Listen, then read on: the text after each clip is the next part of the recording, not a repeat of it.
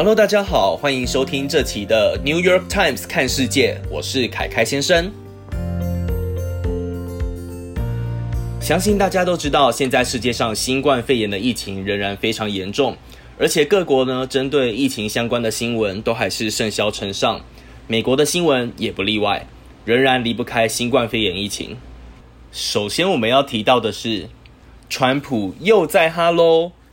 他散播了肺炎的错误资讯吗？在七月二十七号周一的时候啊，一部影片被泼上网，散布了肺炎的错误资讯。随后呢，居然被川普转发。这部影片的内容大概是一群自称 America's Frontline Doctors 的人，他们这一群人呢，穿着白衣，声称呢有一种疟疾药物对新冠肺炎是有着疗效。并且呢，口罩根本不会减缓新冠肺炎的散布，这感觉就好像只是一个普通的假消息，对吧？没想到啊，在经过六小时之后，川普跟他的儿子居然转发了这个影片。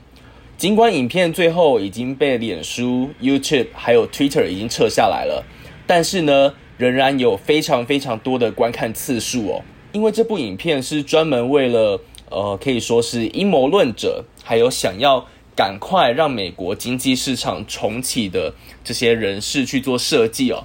因此呢，这部影片也成为了反疫苗运动以及怀疑论的温床。即使呢，呃，这些社群媒体公司已经尽快的删除了这些假消息，但是呢，这些心怀不轨的人还是想要绕过这些平台的这个防线。一个专门打击假消息的公司创办人 Lisa 就说：“这些病毒的假消息啊，不断被疯传。如果只要有一个人相信，就会造成其他人得到病毒、散播病毒，甚至是死亡的潜在风险。事实上呢，川普散播不正确的消息已经也不是第一次了。在这次疫情早期的时候，川普也不断的在推广一个疟疾药，在六月的时候，甚至说自己也在吃。”结果在同一个月，直接被美国的食品药物管理局打脸。美国的国家卫生院也终止了这个药的临床实验。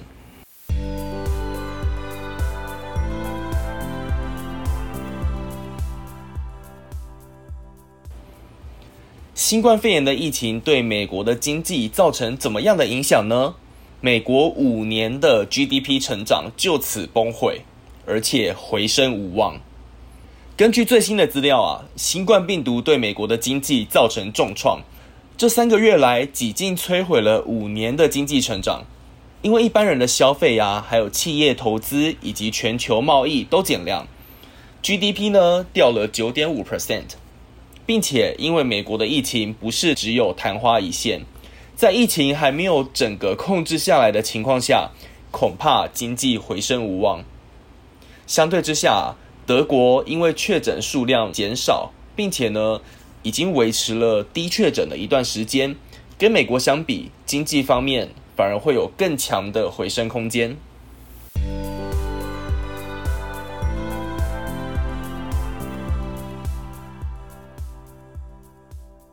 New York Times 在上周一，也就是七月二十七号，针对大众交通工具的转运相关工作人士。做了大篇幅的新冠疫情的专题报道，并且在首页露出，随着疫情的爆发，大众交通工具，例如说捷运、公车等等，因为搭载了医生、护士等医疗人员，成为了城市针对疫情紧急反应的命脉。然而啊，当这些大众交通工具的相关工作人士为这座城市辛勤工作的时候，他们也遭受到了重创，付出了代价。因为和一般人相比，大众运输的乘客来来去去，他们更有可能会受到病毒的威胁。纽约时报的这篇专题呢，讲了三个大众运输工作者的动人故事。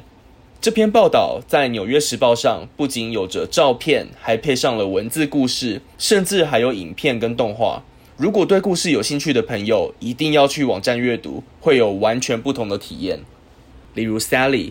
怀疑自己是造成家中确诊的罪魁祸首，还有陈潘这个在布鲁克林区与皇后区开公车的公车司机，因为怕把病毒传染给老婆和小孩而自我隔离。当他见到他的数十个同事生病，并且其中一个公车司机还死亡的时候，自己的 N95 口罩又破了一个洞，而且公司还拒绝提供新的口罩给他。他知道放松已经不再是他生活中的一部分了。读完这些报道，再次感受到美国仿佛跟我们相对安逸的台湾是一个平行世界一样。在这里，真的要感谢部长以及医护人员的努力，以及台湾人民一起戴口罩的配合。